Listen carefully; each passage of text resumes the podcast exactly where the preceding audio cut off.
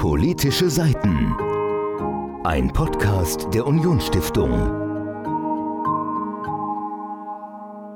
Hallo und herzlich willkommen bei Politische Seiten, einem Podcast der Unionsstiftung, der sich rund um Bücher dreht. Heute sitzen wir wieder in gewohnter Runde gegenüber. Mein Name ist Sophia, mir gegenüber sitzt Tim. Hallo.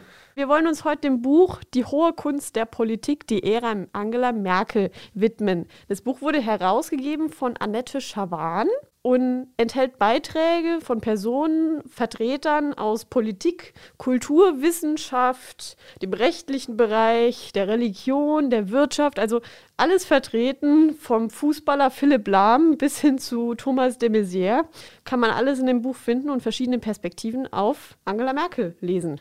Ganz genau, Sophia. Es ist also ein echter Spiegel der Gesellschaft. Und du hast es schon angesprochen, dieses Buch ist nicht allein ein Fließtext, ein Werk, das sich über 300 Seiten erstreckt. Und es sind eben Beiträge von verschiedensten Menschen aus ganz unterschiedlichen Backgrounds, wie das neudeutsch heißen würde. Backgrounds. Ja, und dieses Bild ist quasi so eine Multiperspektive auf Angela Merkel, herausgegeben von Annette Schawan. Annette Schawan ist ich würde jetzt normalerweise sagen, ein ganz besonderer Gast, wenn ich das Intro gemacht hätte. Das hast du ja heute übernommen. Aber sie war wirklich ein ganz besonderer Gast und hat eine lange Karriere im Dienst der Öffentlichkeit gehabt. Sie war, wenn mich nicht alles täuscht, auch die am längsten am Stück amtierende Kultusministerin. Sie war nämlich auch schon lange, bevor sie im Bund gearbeitet hat, auch schon in Baden-Württemberg Kultusministerin. Dann war sie irgendwann Bundesbildungsministerin. Genau, also sie war Kultusministerin in Bavü von 1995 bis 2005, was schon eine lange Zeit ist. Und 2005 bis 2013 dann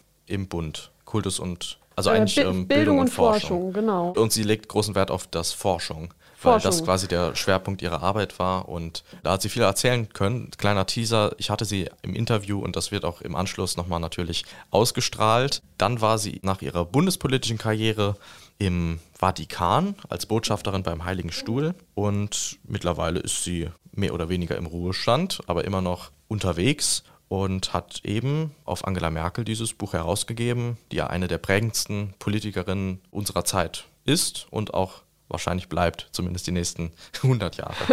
Ja, sind wir mal ganz ehrlich, gerade wir beide haben wir eigentlich nichts anderes erlebt als Regierungszeit unter Angela Merkel. Ich meine, mal abgesehen davon, als wir noch irgendwie als Babys da rumgelegen haben und geschrien haben, da haben wir sowieso nichts mitbekommen von der großen Weltpolitik. Also ich war da fünf. Oder von der großen Bundespolitik. Gut, okay. du hast nicht mehr als Baby rumgeschrien. Ich habe vielleicht auch nicht mehr gerade als Baby rumgeschrien, als sie ins Amt kam, aber für Politik habe ich mich jetzt ehrlich gesagt in dem zarten Alter jetzt auch noch nicht interessiert. Nee, ich habe auch immer gedacht, das ist eine ganz alte Erinnerung von mir, dass Schröder, dass wenn die Leute sich dann immer irgendwie über Schröder aufgeregt haben, dass das diese Metzgerei Großhandel da bei uns an der Saar ist. Und da habe ich nie verstanden, ach, kommt der von da? Ach, hat der damit was zu tun? War nicht der Fall. Ist das der Sohn von dem Metzger? ja, gut, mit dem Bier und der Bockwurst passt's. Ja, ich hatte dann aber auch Angela Merkel seit meiner Einschulung als Bundeskanzlerin 2005 ja. Und dann, oh, da war ich sogar sechs. Uh. Schon ganz weit kein Baby mehr. Und 2005 bis ja, letztes Jahr, drittes Jahr im Studium, also eine ganze Bildungskarriere durch. Ja. Immer nur eine Frau als Kanzlerin gehabt und ich konnte mir auch lange Zeit gar nichts anderes vorstellen als Angela Merkel im Kanzleramt. Man ja, ist abends ins so. Bett gegangen und hat gewusst, morgen steht die Welt noch. Zumindest war das mein, mein Eindruck. Man hat halt immer gewusst, sie kriegt es noch irgendwie hin. Also mhm. es ist nicht immer der große Wurf, aber wenn sie jetzt in Europa irgendwas verhandelt hat, das fand ich auch immer interessant. Ich wusste, sie kam immer nach Hause mit, wir haben es irgendwie noch mal hingekriegt. Also ja. irgendwie haben wir uns nochmal zusammengerauft und wenn dann Italien oder Spanien oder auch Frankreich, andere EU-Länder dann irgendwie schon den Kopf im Sand hatten und bei EU-Gipfeln irgendwelche auch Probleme mit Ungarn und sowas war, dann hat es am Ende ja doch noch immer irgendwie funktioniert. Und sie ist ja schon am Ende die Meisterin der Kompromisse gewesen. Ja, also da fand ich auch den Beitrag von der Ursula von der Leyen in dem Zusammenhang ganz interessant, die gerade diese, diese Kompromissfähigkeit bei Angela Merkel sehr unterstrichen hat und vor allen Dingen auch geschildert hat jetzt von Seiten der EU-Ratspräsidentschaft, die sie dann jetzt auch noch ein zweites Mal hatte mitbegleiten dürfen, wie sie da das, das Finanzierungsprogramm der EU noch gerade so sozusagen ausgehandelt hat und dann, ich meine, die Formulierung war so, so ein Gura-Sprech gewesen, um drei Uhr nachts hätte sie dann erleichtert vor den Kameras gestanden, so, wir haben es geschafft und wir haben das noch ausdiskutiert bekommen. Und da hat sich Ursula von der Leyen auch gern dran erinnert. Und auch andere Politiker und Vertreter aus anderen Bereichen, die hier unterstrichen hatten, dass sie eine kompromissfähige Person war. In einer derartig pluralistischen Gesellschaft, die immer das eine oder das andere will und egal was du machst, irgendwer wird immer unzufrieden damit sein. Aber du musst halt auch irgendwann zu einem Ergebnis kommen. Ne? Und da kann man sich natürlich fragen, ist das der einzig richtige Weg, den sie gegangen ist? Aber es ist zumindest mal ein Weg, den sie damit gegangen ist und ein Weg, der auch für Stabilität gesorgt hat, wie du gerade gesagt hast. Es ist halt überhaupt nicht selbstverständlich, dass ein Regierungschef in einem so modernen Land wie Deutschland, einem so wirtschaftsstarken und großen Land wie Deutschland, halt 16 Jahre an der Macht bleibt. Das ist eher unwahrscheinlich. Das hat man sonst eher in China oder Russland, dass sich Regierungen so lange halten. Aber in einer freien Demokratie muss man schon gut arbeiten, dass man viermal gewählt wird. Und das ist dann schon beeindruckend. Mir ist immer bei Angela Merkel weniger so das politische Tagesgeschäft aufgefallen, sondern die Anekdoten, ähm, mhm. ähm, die man über sie erzählt. Ja, wir schaffen das. Ihr meist zitierter Satz wahrscheinlich. Ja, weniger das, als so Stories über sie ja. hinter den Kulissen. Mhm. Dass man gesagt hat von Journalisten, dass wenn die dann kommt, dass sie nicht arrogant ist. Also, dass sie wirklich von ihrem Charakter würdevoll ist mhm. und auch menschlich. Mhm. Das finde ich sehr wichtig. Oder du hast es angesprochen mit den EU-Gipfeln. Ich habe das mal in einem Artikel gelesen vor ein paar Jahren, wo es dann hieß, ja, bei irgendeinem Gipfel war es dann nachts so weit, dass sie dann endlich einen Kompromiss ausgehandelt haben und Angela Merkel ist dann danach direkt ins Hotel gefahren, weil sie halt müde war. Mhm. Aber ihr, ich glaube, es war Berlusconi damals, gegenüber hat dann so quasi den Erfolg von Angela Merkel für sich verbucht und hat das dann vor der Presse uminterpretiert, als wäre das so ein ah, quasi ja. ein, ein Verlust für sie und seitdem hat sie also zumindest wird das in ihrem Umfeld so gesagt, ist sie nie wieder nach einem Gipfel ins Hotel gefahren, ohne sich vorher vor der Presse zu äußern und das quasi in ihrem Sinne einzuordnen. Davon gibt es ganz viele Stories oder wie sie sitzen bleibt, während alle schon aufstehen wollen und sagt, wir müssen jetzt was finden. Ja. Und deswegen habe ich manchmal den Eindruck, dass auch besonders vor ihrem eigenen persönlichen Hintergrund, äh, sie war ja eigentlich nie geboren für die Politik so quasi. Es gibt Politiker, die kommen aus großen Familien, wo das schon lange so ist oder die sind dann,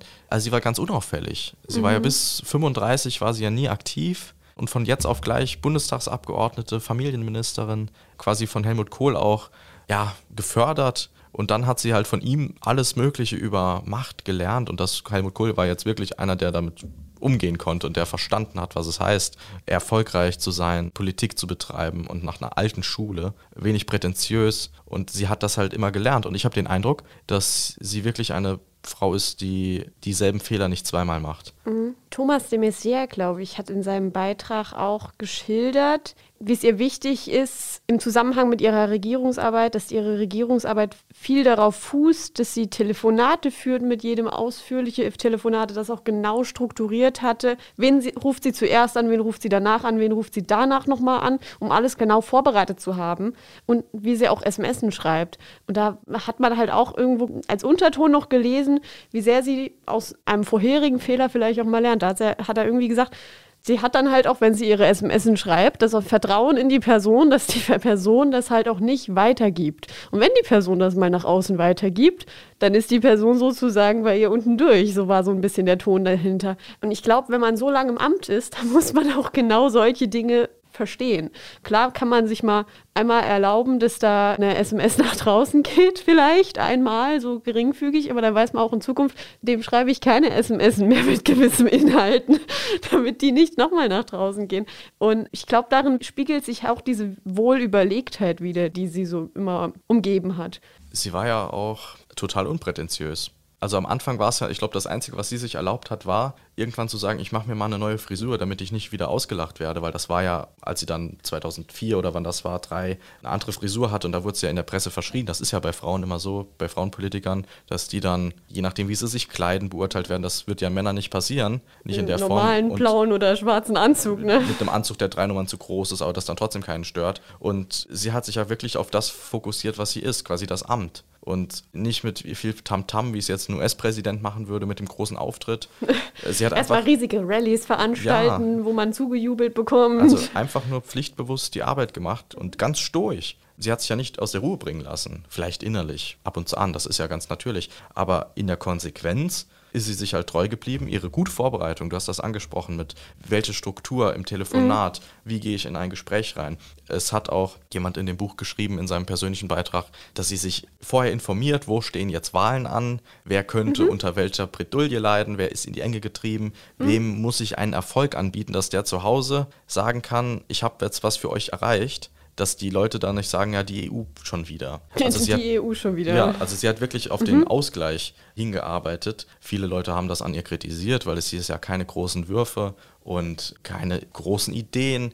Aber das war Angela Merkel ja eigentlich nie so wirklich. Man hat ja Anfang, als sie noch Parteivorsitzende und Oppositionsführerin war, hat man gedacht, ja, jetzt kommt die neue neoliberale Frau der CDU und es war ja nachher ganz anders. Sie hat einfach ihre Politik getan, hat auch in gewisser Weise verwaltet. Das ist teilweise auch ein Vorwurf, der ihr gemacht wird. Aber ich glaube, so große Sprünge, gerade in Deutschland mit diesem pluralen System, mit unterschiedlichsten Parteien und Regierungskonstellationen, da ist es nicht möglich, dass du die ganz großen Visionen an den Tag legst und erwartest, dass die nach zwei Jahren passieren. Aber ich glaube, dass ihre Art von Politik Deutschland vorangebracht hat und Europa zusammengehalten hat. Und wenn wir jetzt schauen, dass du auch am Anfang gesagt hast, dass sie Vorbild war für viele Frauen, zumindest hat das Annalena Baerbock ja geschrieben in genau, ihrem Beitrag. Annalena Baerbock hat das so ähm, formuliert. Dann war sie, glaube ich, eine schon fast ein Unfall der Geschichte, aber ein sehr guter Unfall. Ein Unfall der Geschichte? Ja, weil nichts darauf hingedeutet hat. Mhm. Und dann war sie noch Physikerin, das spiegelt sich auch in ihrer Arbeitshaltung wieder.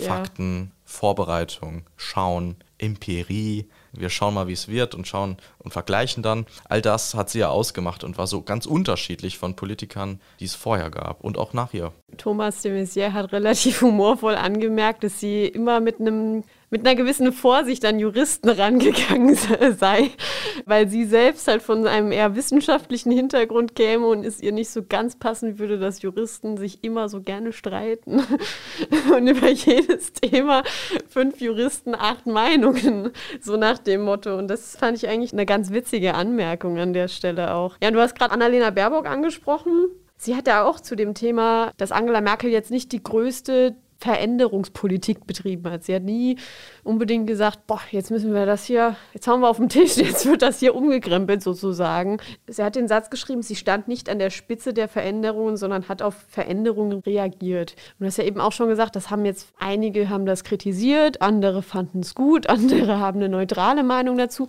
Aber ich glaube, egal wie man es als Bundeskanzler macht, als Bundeskanzlerin macht, es wird jeder immer dazu seine eigene Meinung haben und sagen, oh, das finde ich jetzt nicht so gut oder oh, das finde ich jetzt super gut und ich will das jetzt auch gar nicht großartig kommentieren, aber ich finde, das ist eigentlich auch ein interessanter Fakt, dass sie immer für eine gewisse Stabilität dadurch gesorgt hat, dass sie jetzt nicht immer eine Politik großer Veränderung und großer Umwälzungen betrieben hat und dass sie auch eine gewisse Kompromissbereitschaft bewiesen hat, die, glaube ich, sogar für die EU und für die Arbeit der EU immer extrem wichtig war. Also so hat das auch Macron geschildert, so hat das die von der Leyen geschildert, dass das innerhalb des Machtgefüges und der widerstreitenden Interessen, die man ja doch in dieser wahr gewordenen Utopie EU hat, dass sie da immer eine, eine kompromissbereite Rolle eingenommen hat, die dann auch dazu geführt hat, dass es, dass es weitergehen konnte im Endeffekt. Ich habe bei Angela Merkel oft das Gefühl gehabt, dass sie ganz nach ihrem politischen Ziehvater Helmut Kohl europäisch gehandelt hat. Also es gab ja für Helmut Kohl auch nichts Wichtigeres als die europäische Einheit,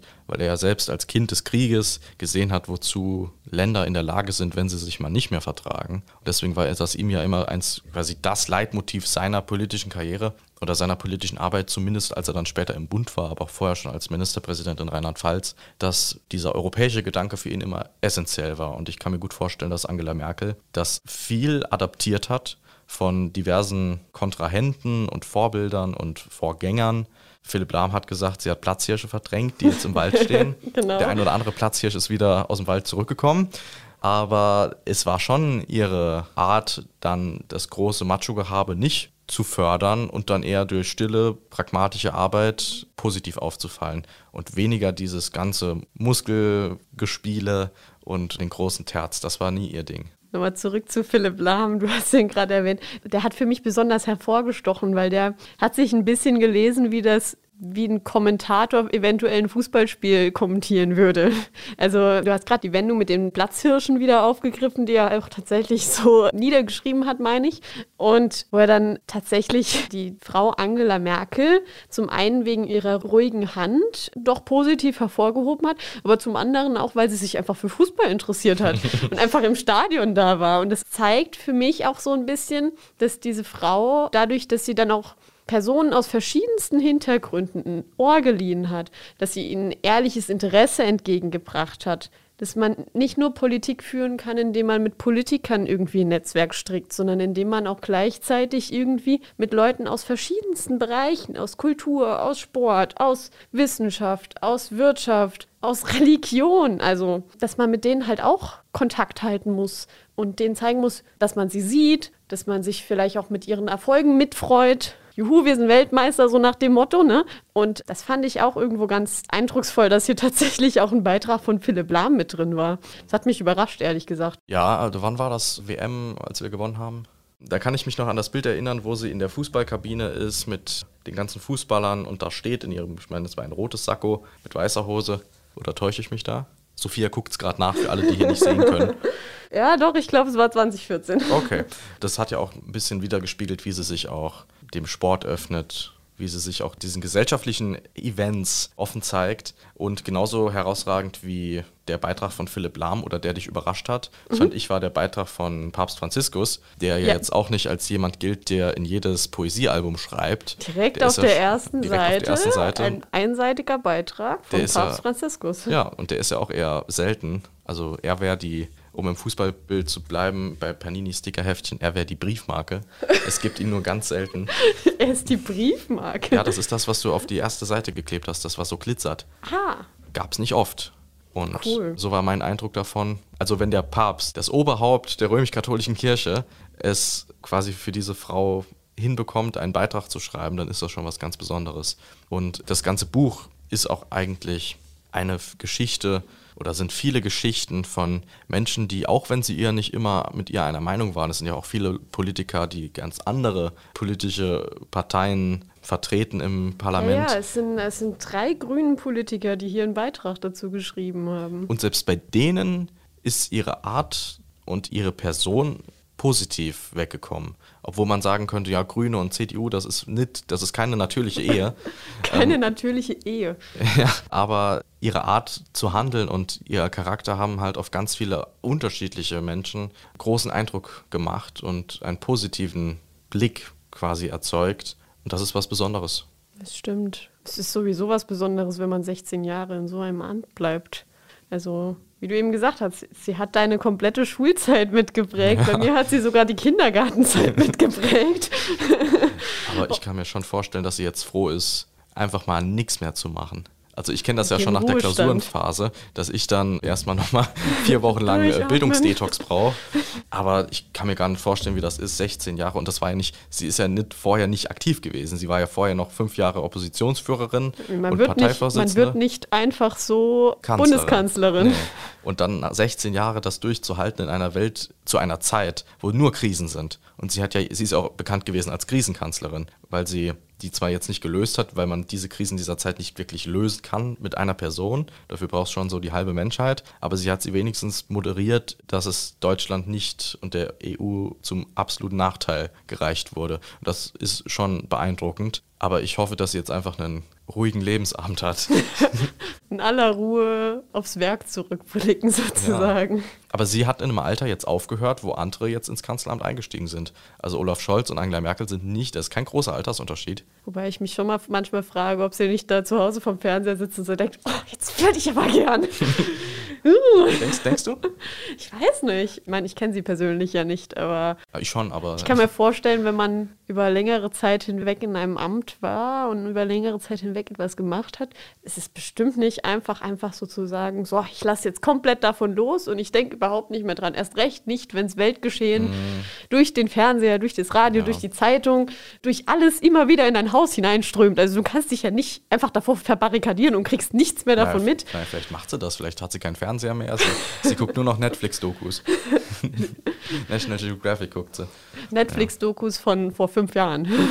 ja, aber sie telefonieren ja wohl. Zumindest hieß es das. Aber unabhängig vom politischen Tagesgeschäft haben wir jetzt ein Buch bekommen, über das wir sprechen konnten, das von einer ganz großen Frau handelt. Die hohe Kunst der Politik, die Ehre Angela Merkel, herausgegeben von Annette Schawan, erschienen im Herder Verlag. Es ist ein großes Lob, das wir den verschiedensten Autoren dieses Buches aussprechen möchten und auch eine absolute Empfehlung, die Sophia und ich unseren Zuhörern gerne ans Ohr und an die Hand geben wollen. Und Sophia, du hast das letzte Wort. Oh, ich habe das letzte Wort. Das überfordert mich gerade ein wenig.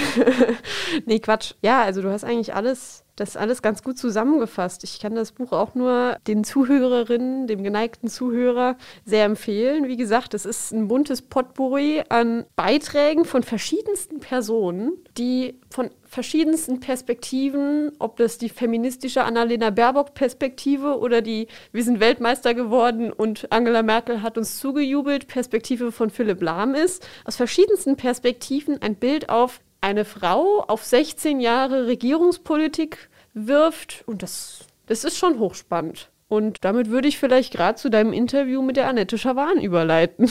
Ich freue mich schon drauf, da reinzuhören. Herzlich willkommen zu unserer neuesten Folge von Politische Seiten. Dieses Mal haben wir einen ganz besonderen Gast bei uns. Heute ist zu Gast Frau Annette Schawan. Sie war Bundesministerin für Bildung und hat ein ganzes Leben lang eigentlich Zeit im Dienste der Öffentlichkeit verbracht. Sie ist heute zu Gast, weil sie vor einiger Zeit ein Buch herausgebracht hat. Sie war Herausgeberin von einem Buch über Angela Merkel, Die hohe Kunst der Politik, das sich mit der Ära Merkel beschäftigt und es ist eine Art Sammelband mit ganz vielen Eindrücken verschiedenster Persönlichkeiten aus Politik, Gesellschaft und Kultur. Und heute werden wir uns im Großen und im Kleinen darüber unterhalten und auch Frau Schawan etwas näher kennenlernen. Frau Schawan, schönen Dank, dass Sie heute da sind. Gerne. Wir fangen mal mit etwas Einfachem an, nämlich mit Ihnen und Ihrer Jugend, Ihrer Geschichte von Ihnen selbst aus. Können Sie uns etwas über Ihre Art erzählen, wie Sie aufgewachsen sind, wo Sie herkommen, wie Sie sich für Politik begeistern konnten? Ich bin Rheinländerin, in Neuss aufgewachsen, eine Stadt etwa 30 Kilometer von Köln. Also wenn man weit weg ist, sagt man Großraum Köln. Von diesem rheinischen Katholizismus der 50er und 60er Jahre bin ich geprägt. Manche sagen, das ist ein liberaler Katholizismus. Rheinländer und Rheinländerinnen nennen das nicht liberal, aber vielleicht ist es eine Weise, den Glauben zu leben, der mit einer gewissen nicht nur Wertschätzung, sondern auch Großzügigkeit verbunden ist. Es gibt ja den rheinischen Satz, ich übersetze ihn mal ins Hochdeutsche, leben und leben lassen. Es war also immer eine aufgeschlossene Atmosphäre und auch eine aufgeschlossene religiöse Erziehung. Und dann habe ich Theologie studiert, weil ich dachte, ich will jetzt mal wissen, was da eigentlich dran ist. Es war noch etwas, das heute schon lange nicht mehr vorhanden ist. So ein ganz stimmiges katholisches Milieu. Alle waren irgendwie katholisch. Es gab ein paar wenige Protestanten dazu. Übrigens gehörte Hermann Gröhe dazu. Mhm. Wir kommen aus der gleichen Stadt. Wir waren im ersten JU-Kreisvorstand. Ich war die Vorsitzende, er war Beisitzer. Da im Rheinland habe ich ein bisschen Kommunalpolitik gemacht, war im Stadtrat, bin zu der Überzeugung gekommen, Kommunalpolitik ist nicht unterste Stufe der Politik, es ist das Fundament der politischen Kultur.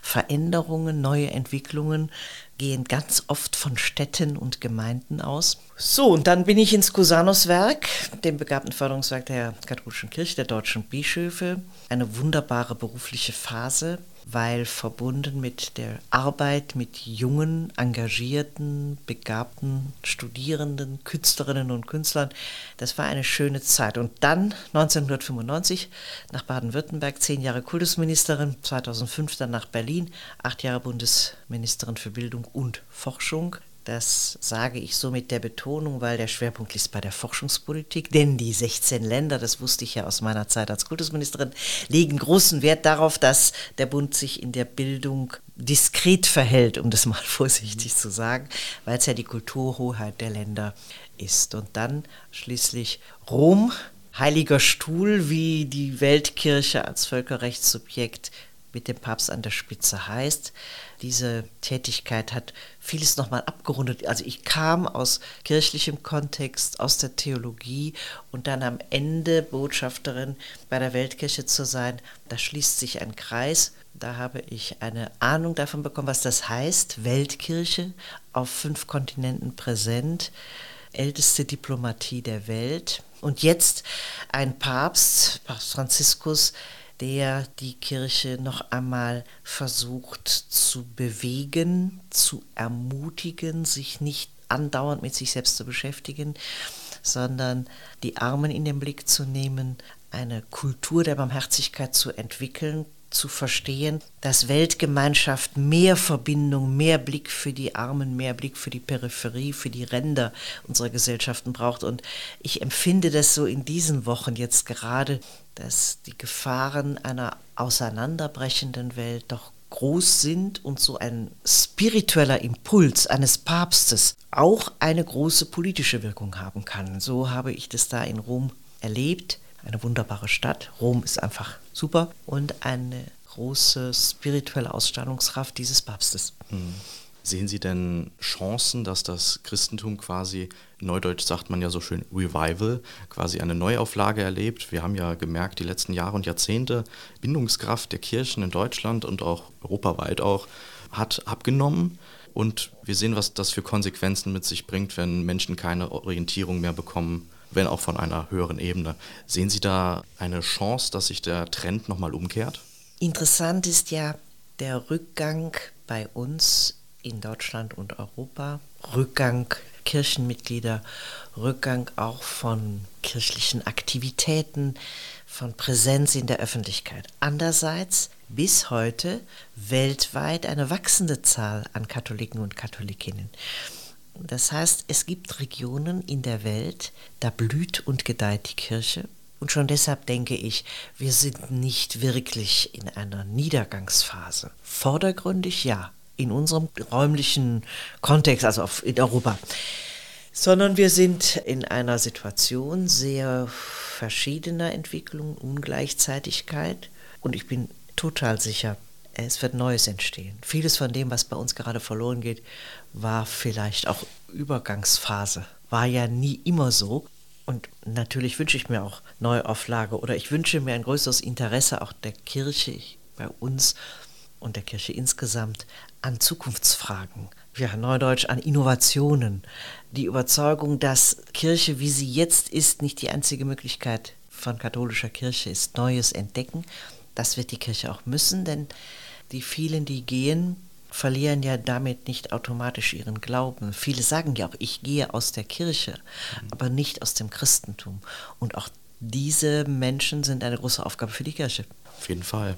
Sie sind, wenn ich das richtig recherchiert habe, 1995 in die vorderste Reihe der Landespolitik getreten als Bildungsministerin. Angela Merkel hat ja ihre ersten Schritte direkt mal auf der bundespolitischen Bühne getan. Das war ja direkt nach der Wiedervereinigung und damals dann auch im Kabinett von Helmut Kohl und auch frisch gewählt im Bundestag. Jetzt beschäftigt sich ihr Buch ja naturgemäß mit der Ära von Angela Merkel und mich interessiert, wie Sie denn überhaupt sie kennengelernt haben.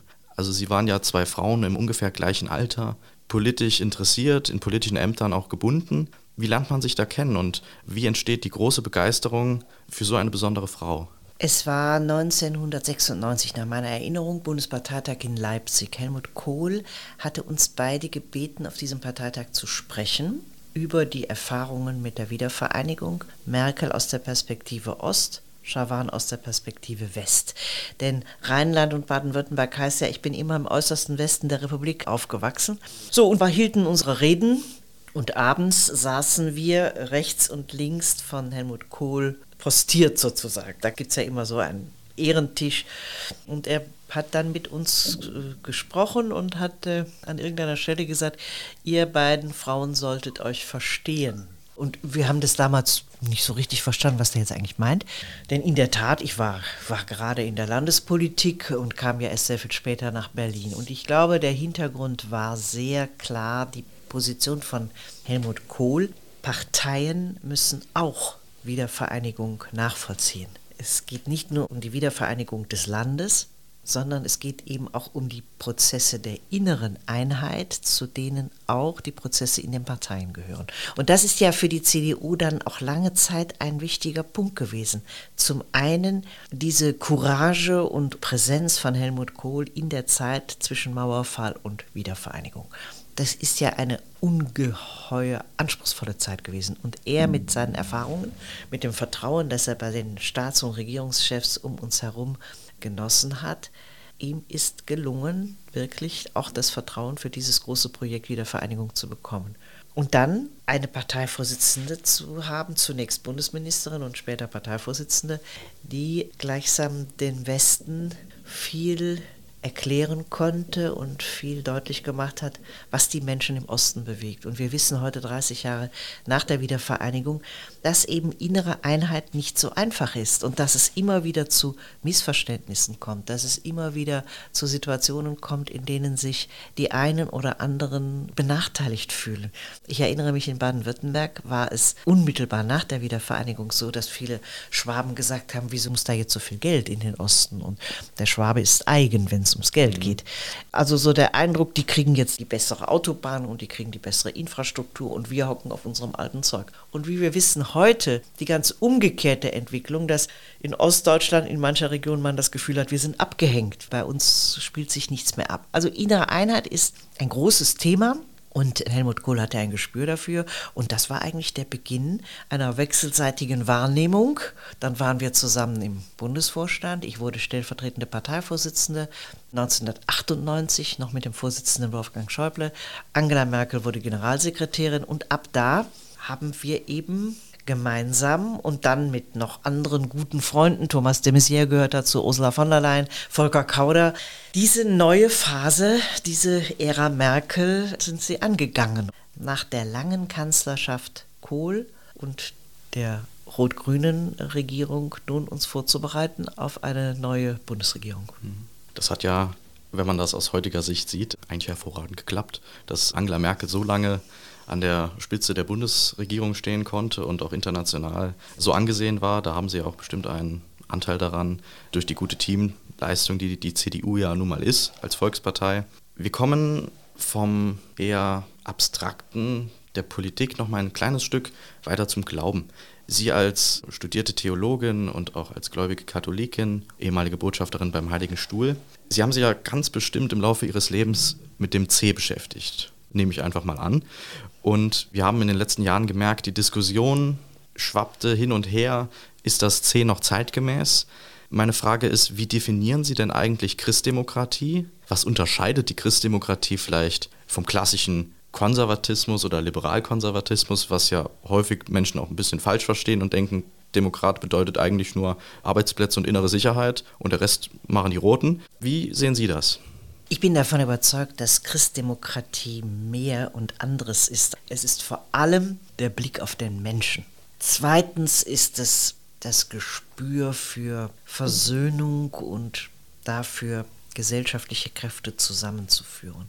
Und drittens ist es auch verbunden mit Demut in der Politik. Ich will mal die drei Punkte ein bisschen näher erklären. Landläufig heißt es christliches Menschenbild. Ja, was heißt das? Das steht im ersten Grundsatzprogramm der CDU. Das heißt, wir bewerten Menschen nicht vor allem nach ihren Leistungen, nach Misslingen und Gelingen. Wir haben keinen Nützlichkeitsblick. Also sind Menschen nützlich? Können wir sie für irgendwas einsetzen? Sind sie erfolgversprechend? Versprechen sie uns Erfolg? Sondern ganz simpel gesprochen, für den Christdemokraten ist jeder Mensch Geschöpf Gottes. Wenn ich das in einer etwas säkularen Sprache sagen will, dann sage ich, wir fühlen Verantwortung für Menschen.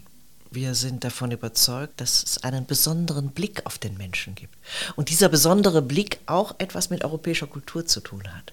In den Vatikanischen Museen, weil wir eben über Rom sprachen, gibt es ein Bild von Raphael, die Schule von Athen. Also alle Philosophen sind dort versammelt und, und in der Mitte stehen Platon und Aristoteles. Beide sind Schüler von Sokrates. Der eine, Aristoteles, zeigt auf die Erde, der andere, Platon, zeigt gen Himmel.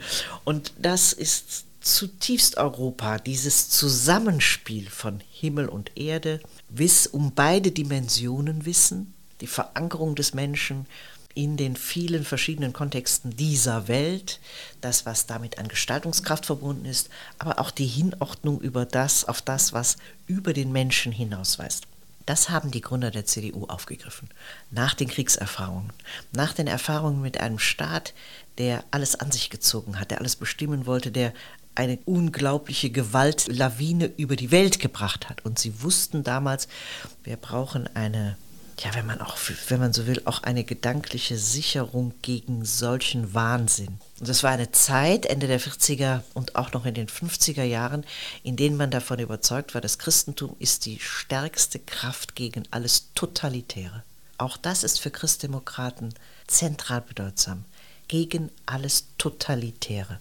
Deshalb übrigens der Föderalismus in Deutschland. Deshalb diese starke Akzeptanz katholischer Soziallehre mit so Prinzipien wie kleine Einheit vor der großen Einheit, freier Träger vor dem Staat.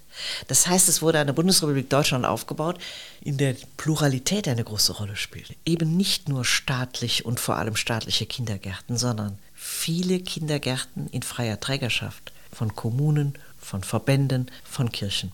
Das gleiche gilt für die Pflege, für Medizin, für Krankenhäuser. Das ist im Grunde eine, der Bezug auf das C, der Bezug auf katholische Soziallehre war zugleich die Ermöglichung von Pluralität in einer Gesellschaft. Es bestimmt nicht einer oder eine Weltanschauung, sondern es gibt eine Vielfalt, das Spiel der verschiedenen Freiheiten, wie Hannah Arendt das mal gesagt hat.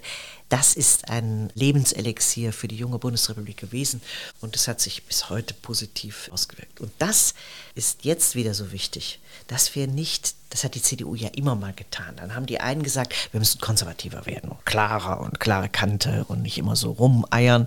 Und die anderen haben gesprochen vom moderner werden ja, es gibt so Momente, wo man korrigiert, wo man überlegt, in welche Richtung geht es. Aber das macht nicht den Kern der CDU aus. Der Kern der CDU hat zu tun damit, dass die verschiedenen politischen Wurzeln des Konservativen, des Liberalen, des Sozialen zusammengefügt werden. Mit diesem neuen Blick auf den Menschen. Mit dem, was dann christliches Menschenbild genannt wird. Und daraus erwächst dann auch Demut in der Politik. Nicht paternalistisch vorzugehen, sondern wirklich zur Kenntnis zu nehmen, Menschen in all ihrer Verschiedenheit haben auch verschiedene Interessen, verschiedene Erwartungen an die Politik. Und so fand ich es interessant, dass Winfried Kretschmann, der Ministerpräsident von Baden-Württemberg, ein Grüner in dem Buch schreibt, wenn moderne Christdemokraten ihre Grundüberzeugungen wirklich leben, sind sie eine Lebensversicherung für die Demokratie. Dass uns das ein Grüner sagt, ist ja erstaunlich. Aber damit ist eben auch gemeint diese Verbindung von Wertschätzung für den Menschen, Demut in der Politik und der Überzeugung, Politik muss, muss zusammenführen, muss versöhnen, darf nicht zu Spaltungen in der Gesellschaft beitragen. Das macht für mich Christdemokratie besonders aus. Hm. Vielen Dank. Wie sind Sie denn eigentlich auf die Idee gekommen, ein Buch herauszugeben, in dem ganz viele verschiedene Perspektiven über die Ära von Angela Merkel und ihre Charaktereigenschaften, Thomas de Maizière hat das sehr gut beschrieben, er hat das ein bisschen analytisch gesagt. Es gab aber auch Autorinnen und Autoren, die haben den Bogen etwas breiter gespannt und Weltgeschichte ein bisschen erörtert. Wie sind Sie denn auf die Idee gekommen, das so zu tun? Und war es schwierig, so viele Menschen für dieses Projekt zu begeistern? Es war zunächst die Idee des Verlages, könnten Sie nicht sowas machen? Ich habe nur kurz nachgedacht, habe 30 Leute angesprochen und alle 30 haben zugesagt. Das war schon mal interessant, weil oft wer ein Sammelband macht, stellt ja fest, er spricht viele an, aber viele sagen auch ab. Hier haben alle zugesagt und die Idee war, nicht den Historikern vorzugreifen. Natürlich, das wird eine Reihe von Jahren dauern, ehe die Historiker sich an die Arbeit machen, die Dokumente lesen, die Reden lesen und dann historisch analysieren. Nein, das können wir ja gar nicht, sondern es sollte gleichsam der Blick unmittelbar nach dem Ende sein. Der internationale Blick. Angela Merkel hat stark sich mit Afrika beschäftigt, Partnerschaft Europa-Afrika.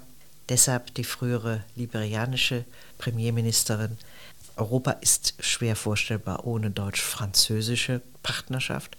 Deshalb Macron.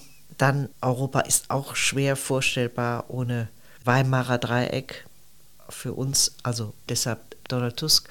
Und so war die Frage der Auswahl, hing damit zusammen, was waren Prioritäten, was muss vorkommen. Und Andrea Riccardi, Italien, auch die Frage, wer waren die Gründungsmitglieder der Europäischen Union und für was hat sich Angela Merkel auch in so einem spirituellen Kontext interessiert. Und Andrea Riccardi, er war mal kurzzeitig Minister in Italien, aber ist vor allen Dingen der Gründer von Sant'Egidio.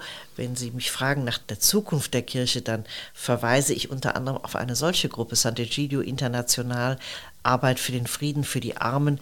Das wird ganz wesentlich die Zukunft der Kirche prägen. Ja, die zweite Ebene war die der Zivilgesellschaft. Politik darf ja nicht eine eigene Blase sein. Es ist sie oft genug, aber eigentlich ist ja immer die Frage, wie wird denn Politik, wie wird eine Ära aus der Perspektive der Gesellschaft wahrgenommen? Der Kunst, der Kultur, der Wissenschaft, der Wirtschaft, besonderer Persönlichkeiten. Und so ist die Liste zustande gekommen. Wirtschaft, Familienunternehmer, Wissenschaft, alles Autoren und Autorinnen, die aus ihrer Perspektive auf diese Ära geschaut haben und eigentlich ganz schön den besonderen Politikstil, die Wirkungen Merkelscher Politik für ihr Milieu beschrieben haben. Und natürlich war auch klar, mit Marianne Birtler und Freier Klier ist ganz wichtig, auch noch einmal eine deutliche Stimme aus Deutschland mit vergleichbaren biografischen Erfahrungen, wie sie Angela Merkel gehabt hat, zu Wort kommen zu lassen. Und dann die eigentlich Parteipolitik. Das finde ich eine ganz interessante Geschichte, dass eben die Vertreter und Vertreterinnen anderer Parteien, die da mitmachen, auch nochmal nicht nur auf die Ära Merkel, sondern damit verbunden auch stark auf die CDU schauen und uns nochmal den Spiegel vorhalten. Was waren, was waren unsere Stärken in der Zeit? Was waren Schwächen? Was wurde als Fehler wahrgenommen? Und was wird überparteilich gewertschätzt? Sie haben vorhin die ehemalige Regierungschefin von Liberia angesprochen und in dem Kapitel, das diese Dame verfasst hat, ist die Erfahrung geschildert, wie sie Angela Merkel auf mehreren internationalen Ebenen begegnet ist, wie sie auch Angela Merkel bei ihrer Afrikareise, ich glaube es waren die ersten drei Länder, die Frau Merkel damals besucht hat, Liberia war darunter, und das war eine Frau, die sich auch mit Rat an die Bundeskanzlerin gerichtet hat. Und am Ende war die Konklusio, dass Frau Merkel ein großes Vorbild ist für junge Frauen oder Frauen jeden Alters, weil sie so vorbildlich quasi in ihrer Politik war, weil sie ein Wertefundament hatte und weil sie sich nicht von dem Macho-Gehabe irgendwelcher Männer, die sich gerne mal größer aufblasen, als sie eigentlich sind, verunsichern hat lassen. Würden Sie das bestätigen, dass Frau Merkel eine gewisse, ich nenne es mal, feministische Strahlkraft hatte, dass junge Frauen sie zukünftig auch als Vorbild sehen, dass kleine Mädchen auf die weiterführenden Schulen gehen und sagen, ich kann alles werden. Wenn eine Frau 16 Jahre lang die mächtigste Frau der Welt sein kann, dann kann ich auch Ärztin sein, dann kann ich auch Politikerin sein.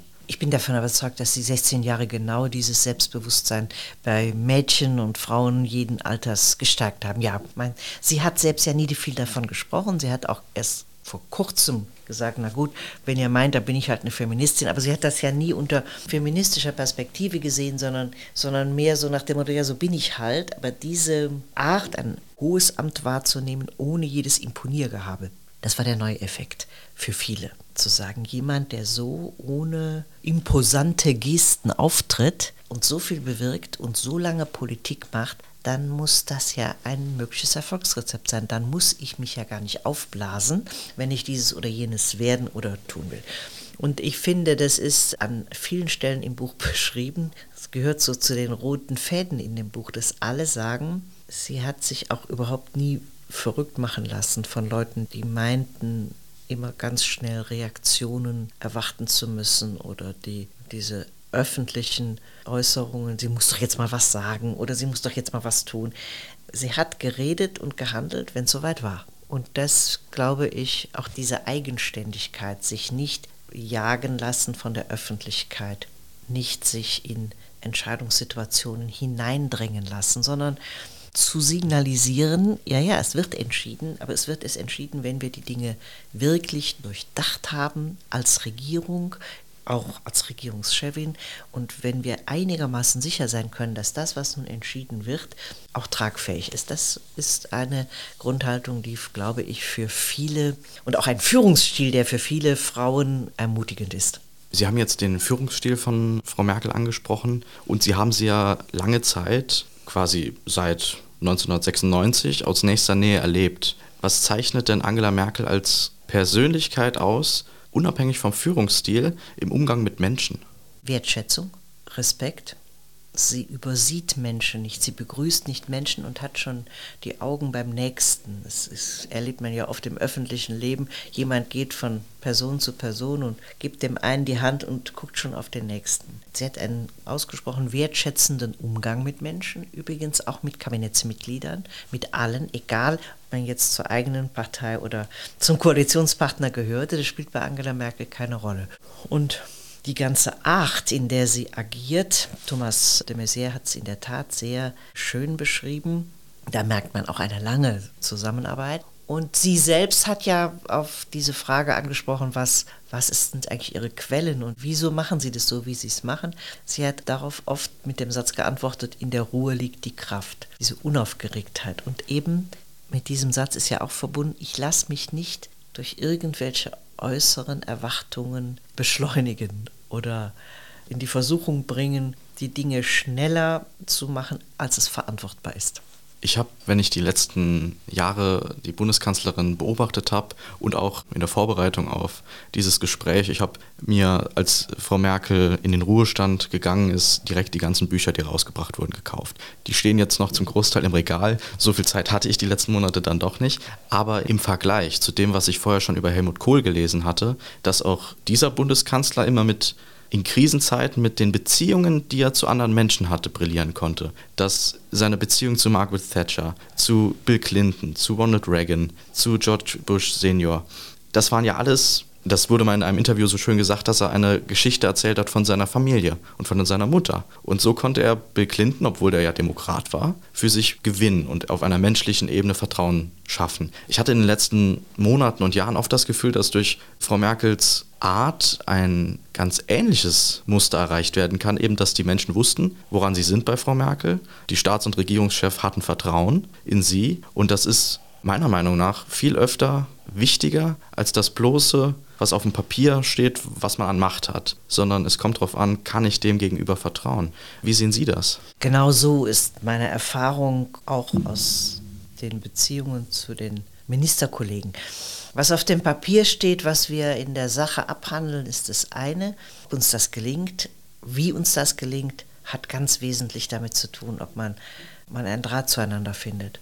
Und wir dürfen ja nicht vergessen, Angela Merkel war viele Jahre in den Regierungen von Helmut Kohl. Sie hat das ja miterlebt, diese Beziehungsfähigkeit, diese Fähigkeit, Vertrauen zu stiften, sich auf einer persönlichen Ebene zu begegnen. Dann lassen sich auch schwierige politische Situationen sehr viel besser angehen, als wenn man kann das auch in, den Satz fassen, Politik ist nichts für Autisten. Sich für die Kollegen und Kolleginnen interessieren, auch selbst persönlich sein, von sich etwas preisgeben und nicht gleichsam nur an der, an der Tagesordnung hängen. Ohne diese Fähigkeit hätte Helmut Kohl niemals die Zeit zwischen Mauerfall und Wiedervereinigung so gestalten können, wie er das getan hat das ist für uns alle, die wir danach Verantwortung getragen haben, ein ganz wichtiges Erlebnis und Erfahrung gewesen, wie das gegangen ist. Und Angela Merkel war als seine Ministerin dabei und das war jetzt in den letzten Monaten ihrer Amtszeit ganz deutlich, wie die internationalen Kollegen auch darüber gesprochen haben, dass diese Grundhaltung der Wertschätzung, des Respektes sie gespürt haben und dass das atmosphärisch zum Beispiel in diesen stundenlangen Sitzungen in Brüssel eine große Rolle spielt. Das ist die auf der einen Seite die Parallele, die ich zwischen Angela Merkel und Helmut Kohl gesehen habe. Aber mir ist auch aufgefallen, eine gewisse Parallele zu Konrad Adenauer. In ihrem Buch war an einer Stelle geschrieben ein Interview mit Günter Gauss ganz zu Beginn von Angela Merkels Regierungstätigkeit. Ich glaube, damals war sie Bundesfamilienministerin zu der Zeit oder Umweltministerin. Umweltministerin. Umweltministerin. Und dann habe ich mir noch ein paar andere Günter Gauss-Videos angeguckt. Die sind ja tollerweise alle aufgezeichnet. Das war damals mit Konrad Adenauer. Und da wurde Konrad Adenauer gefragt, wie er denn dazu steht, dass er zu dieser Zeit immer der große Vereinfacher genannt wurde. Und er hat gesagt, das empfindet er als großes Lob, denn man muss, ich zitiere jetzt, man muss die Dinge so tief sehen, dass sie einfach sind. Wenn man nur an der Oberfläche der Dinge bleibt, sind sie nicht einfach, aber wenn man in die Tiefe geht, dann sieht man das Wirkliche und das ist immer einfach. Ich habe den Eindruck gehabt bei Frau Merkel, auch weil man immer gesagt hat, sie denkt die Probleme vom Ende her, dass sich da eigentlich eine ganz ähnliche Geisteshaltung dahinter steckt. Ist das auch Ihr Eindruck oder täusche ich mich da? Ich bin davon überzeugt, dass diese Fähigkeit zur Führungskraft gehört, zur Führungsstärke gehört. Nehmen Sie den zigmal zitierten Satz, wir schaffen das. Für die einen eine große Ermutigung, für die anderen ein großes Ärgernis. Aber es steckte dahinter eine tiefe, schlichte, wichtige Botschaft. Ja, es ist alles total kompliziert. Und man kann jetzt eine Stunde reden über die Komplikationen auf allen möglichen Ebenen. Aber dahinter steht, dass wir das Potenzial haben, die Kraft haben, die Ressourcen haben, um diese komplexe Situation zu gestalten. Es ist das eine. Das zweite ist immer stärker, aber es war eben auch schon die Erfahrung von Konrad Adenauer am Beginn der Bundesrepublik Deutschland. Politik braucht eine ermutigende Kommunikation. Damals gab es noch keine Handys und keine Podcasts, sondern sozusagen wenige Kommunikationskanäle, aber die mussten eben stimmen und den Bürgerinnen und Bürgern so ein Gespür zu geben für das, was eigentlich Kunst der Politik ausmacht. Was die da oben machen, bedeutet eine Sprache sprechen, die verstanden werden kann. Und auch das verbindet Konrad Adenauer und Angela Merkel. Von beiden ist immer gesagt worden, sie sind keine großen Rhetoriker. Das mag sein, die hatten ja auch keinen Lehrstuhl für Rhetorik. Hm.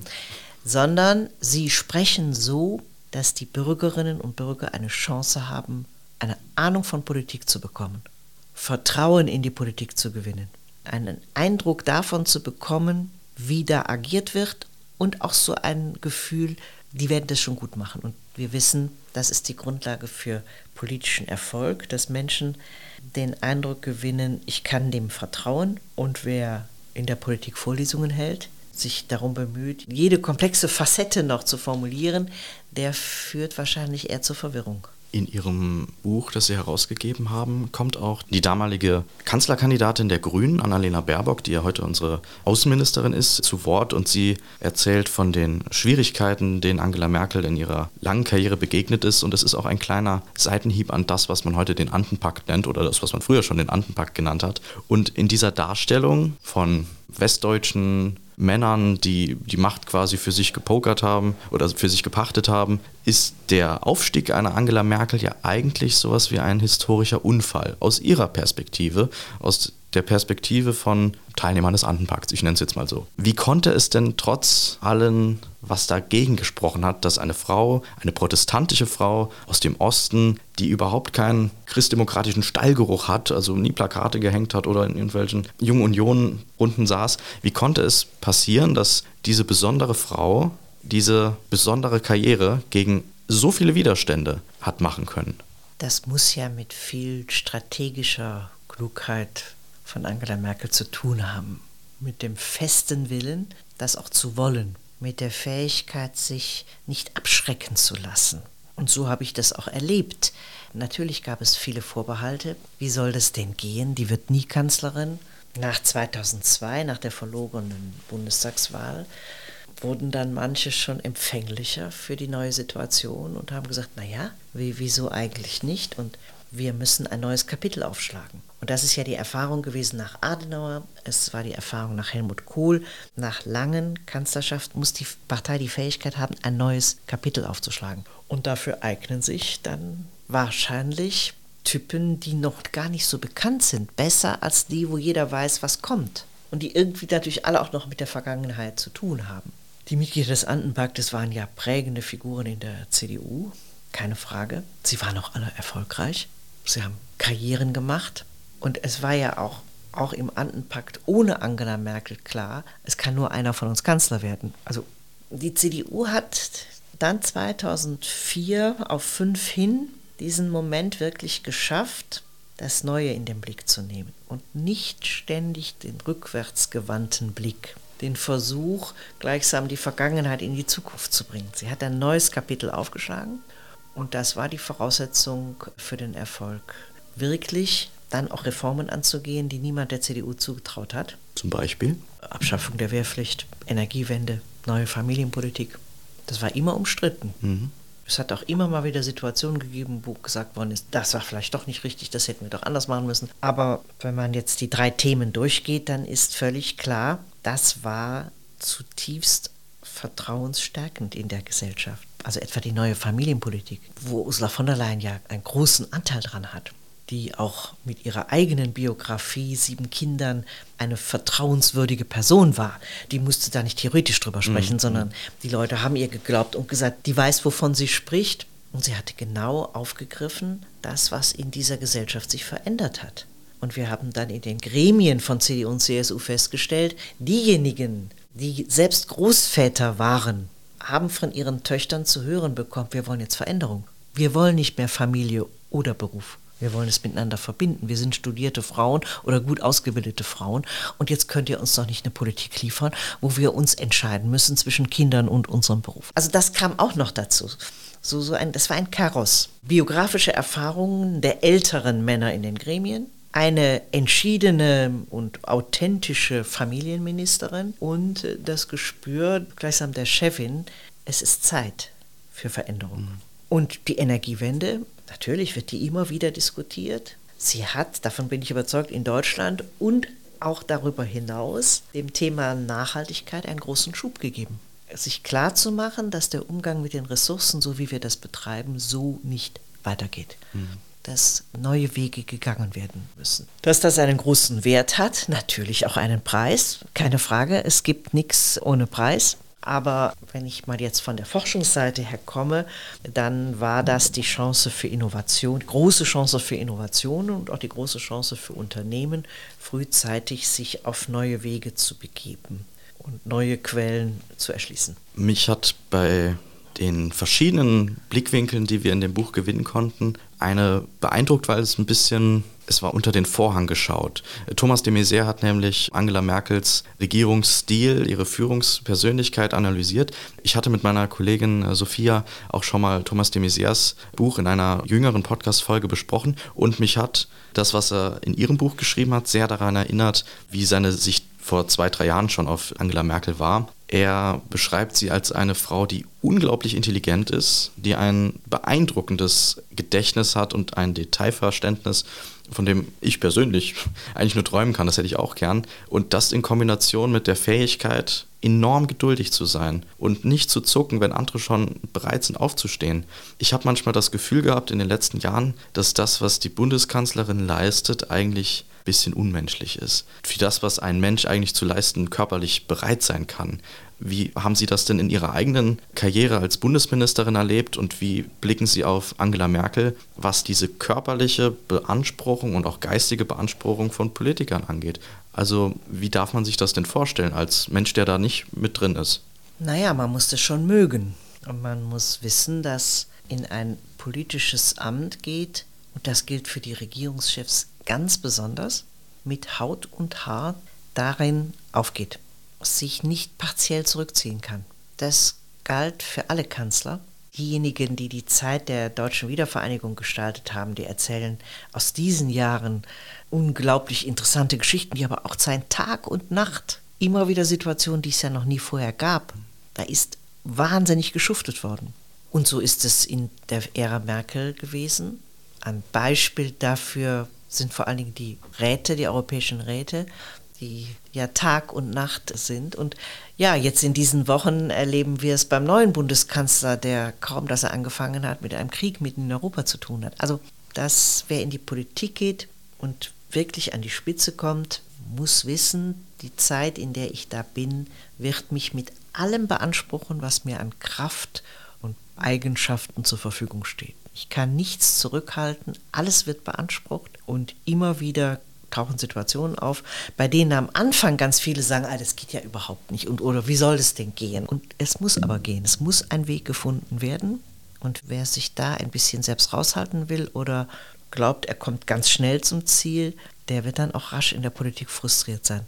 Ich glaube, dass, nicht nur ich glaube, das ist in dem Buch auch öfter mal erwähnt worden, dass Angela Merkel ihre Kraft ja auch aus ihrem Glauben schöpft, dass sie als Protestantin immer weiß, ich bin nicht die letzte Instanz. Und dass das auch ein Menschenbild ist, das gar nicht schädlich ist. Sigmar Gabriel hat in seinem Beitrag einen besonderen Blick auf das Verhältnis von Angela Merkels Verständnis von Christentum und Konservatismus gelegt. Ich lese die Stelle mal kurz vor. Für sie ist das Christliche im Namen ihrer Partei weit mehr als eine historische Reminiszenz oder schmückendes Beiwerk. Wo bei ihren konservativen Gegnern innerhalb der CDU das Christliche einen Unterfall des Konservativen darstellt, verhält es sich bei ihr umgekehrt. Für Angela Merkel ist das Konservative ein Unterfall des Christlichen. Wie darf man das verstehen? Das ist letztlich der Bezug oder das ist von jemandem, der auf die CDU schaut, diese Beobachtung, da gibt es durchaus Politikerinnen und Politiker mit unterschiedlichen Perspektiven für sie in ihrem eigenen Selbstverständnis. Also es gibt diejenigen, die sagen, ich bin ein Konservativer. Mhm. Oder es gibt diejenigen, die sagen, ich bin liberal. Aber für Angela Merkel ist das C, ist die christliche Komponente, gleichsam die, auch die Klammer, die alles zusammenhält. Das hat Priorität. Die Frage von richtig und falsch, gut und böse entscheidet sich nicht daran, ob das besonders konservativ oder liberal ist, sondern ob es unserem Anspruch als Christen und Christinnen Rechnung trägt.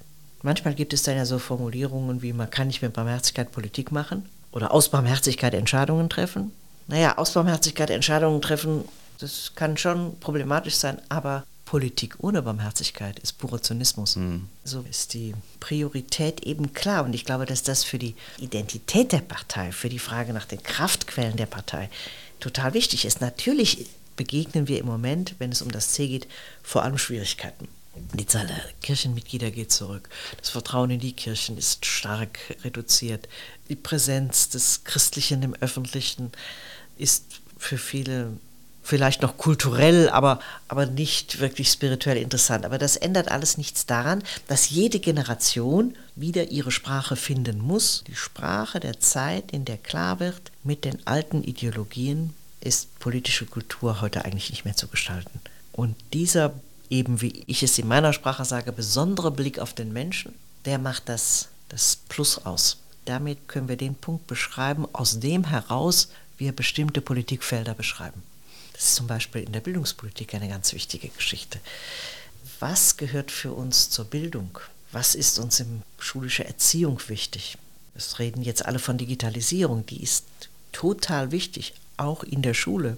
Aber wenn ich so ein Verständnis von Menschen entwickle mit all seinen Fähigkeiten, Kreativität, wenn ich sage, Bildung und Erziehung sind eigentlich Begleitung auf so einem lebenslangen Weg der, ja, auch der Emanzipation, dann wird neben der Digitalisierung Musik, Kunst, Literatur, Kreativität genauso wichtig. Dann sind wir jetzt eigentlich gerade in einer Situation, in der es fast eine Bildungsrevolution geben müsste, um dem Rechnung zu tragen, was wir vom Menschen denken. Dass das nicht ein Rädchen in einem Riesengetriebe ist, dass das Ergebnis von Bildung nicht ist, einen nützlichen Menschen zu haben, den ich überall einsetzen kann, sondern einen Menschen, der sich selbst auf die Spur kommt, der Spaß am Lernen gefunden hat, neugierig ist und, und so seine eigene lebenslange Bildungsgeschichte aufrollt. Sie haben die Bundeskanzlerin ja, man kann ja schon sagen, jahrzehntelang aus nächster Nähe beobachten können und man hat in ihrer Kanzlerschaft ja immer gemerkt, kaum ist die eine Krise bewältigt, es hat sich direkt schon die nächste angebahnt, global, europäisch und manchmal auch im Land, dann ist man ja bei großen Herausforderungen oft vor der Entscheidung, zerbreche ich daran oder wachse ich über mich hinaus? Ich hatte bei Frau Merkel immer das Gefühl, immer wenn man dachte, das kann ja unmöglich jetzt ein Mensch auch noch alles regeln, dann hat sie es trotzdem geschafft. Wie erklären Sie sich das, dass man in so schwierigen Zeiten immer noch über sich hinaus wachsen konnte? Es gibt ja diesen landläufigen Satz, der Mensch wächst mit seinen Aufgaben. Vielleicht wächst er auch mit der Bewältigung von Krisen. Und so haben wir in dieser Ära Merkel bereits das sehen können, was sich nun jetzt ja auch fortsetzt. Politik, Bundespolitik, internationale Politik ist nicht vor allen Dingen die Verwirklichung dessen, was ich mir vorgenommen habe, sondern der Umgang mit dem Unvorhergesehenen. Das war übrigens dann auch nochmal zurückgeblickt bei Helmut Kohl die Wiedervereinigung, auch völlig unvorhergesehen. Es waren in der Ära Merkel die Krisen, und es ist jetzt der Krieg. Das ist vermutlich eine der wichtigsten Fähigkeiten in der Politik, sich vom Unvorhergesehenen nicht aus der Bahn werfen lassen und dann nicht den Eindruck erwecken, hier wird mir das ganze Programm durcheinander gemacht. Wir haben ja immer schöne Programme gehabt, mhm. wir hatten Koalitionsverträge und dann kommt irgendwie alles ganz anders und verschiebt, das andere verschiebt die Prioritäten total. Und das ist jetzt wieder so. Und die zweite zentrale Fähigkeit ist, den Kairos zu entdecken. Alles, was in der Politik zu früh oder zu spät kommt, kann wirkungslos bleiben oder gilt als Störung. Für eine Reform, für eine Veränderung, für Entscheidungen braucht es die richtige Situation. Das, glaube ich, war gerade in der, oder den richtigen Zeitpunkt und das war gerade eine wichtige Fähigkeit in der Zeit der Krisen. Ja. Mhm meine letzte Frage in diesem Interview noch mal ein bisschen als Resümee auch von Ihrem persönlichen Standpunkt aus. Was verbinden Sie denn, Sie als Annette Schawan, mit Angela Merkel und der Ära, die sie geprägt hat? Ich verbinde mit Angela Merkel als Regierungschefin in dieser Ära ein Deutschland, das sich geöffnet hat, weltläufiger geworden ist, bereit zu Reformen, die gerade der CDU und einer Parteivorsitzenden der CDU schwerlich zugetraut wurden. Ich verbinde damit ein, ein menschliches Verständnis von Politik, Blick für den Menschen, für Verbindung, Versöhnung, Dialog und die damit verbundene ja, Geduld auch in der politischen Kultur. Die hat sich ja dann auch auf andere übertragen. Und ich verbinde schließlich damit ein Deutschland, das international eine Rolle gespielt hat friedenstiftend, menschlich und barmherzig und klug im Umgang mit Flüchtlingen und Menschen, die sich äh, schwer tun. Und immer wieder in der CDU die Fähigkeit, die Dinge auf den Punkt der Christdemokratie zu bringen. Also eine Antwort ist nicht richtig, weil sie konservativ oder liberal oder sozial ist, sondern weil sie dem Zusammenspiel der Kräfte in der Christdemokratie des 21. Jahrhunderts Rechnung trägt. Frau Schawan, ich danke Ihnen für das Gespräch. Gern geschehen. So, das war jetzt das Interview von Tim mit der Annette Schawan. Ich hoffe, es war für euch sehr interessant. Ich persönlich fand das Interview sehr spannend, nochmal zu hören, aus dieser doch recht ausführlichen Perspektive heraus. Also vielen Dank, Tim, für das Interview. vielen Dank an Annette Schawan, dass sie sich die Zeit für uns genommen habt. Und ja, jetzt bleibt uns nur noch zu sagen, wir haben eine E-Mail, an die eure Anfragen, Interessen, Sorgen, Wünsche, Nöte, Buchempfehlungen für unseren Podcast gerne richten könnt. Das wäre podcast.unionstiftung.de. Und ansonsten würden wir uns auch sehr freuen, wenn ihr uns auf Instagram folgt, unsere Newsletter abonniert oder dergleichen. Da bekommt ihr es nämlich auch immer mit, wenn eine neue Podcast-Folge kommt. Hast du dem noch was hinzuzufügen, Tim? Nein. Nein. Gut, dann würde ich sagen, vielen Dank fürs Zuhören und bis zum nächsten Mal. Tschüss. Das war Politische Seiten, ein Podcast der Unionsstiftung. Mehr Informationen im Netz unionsstiftung.de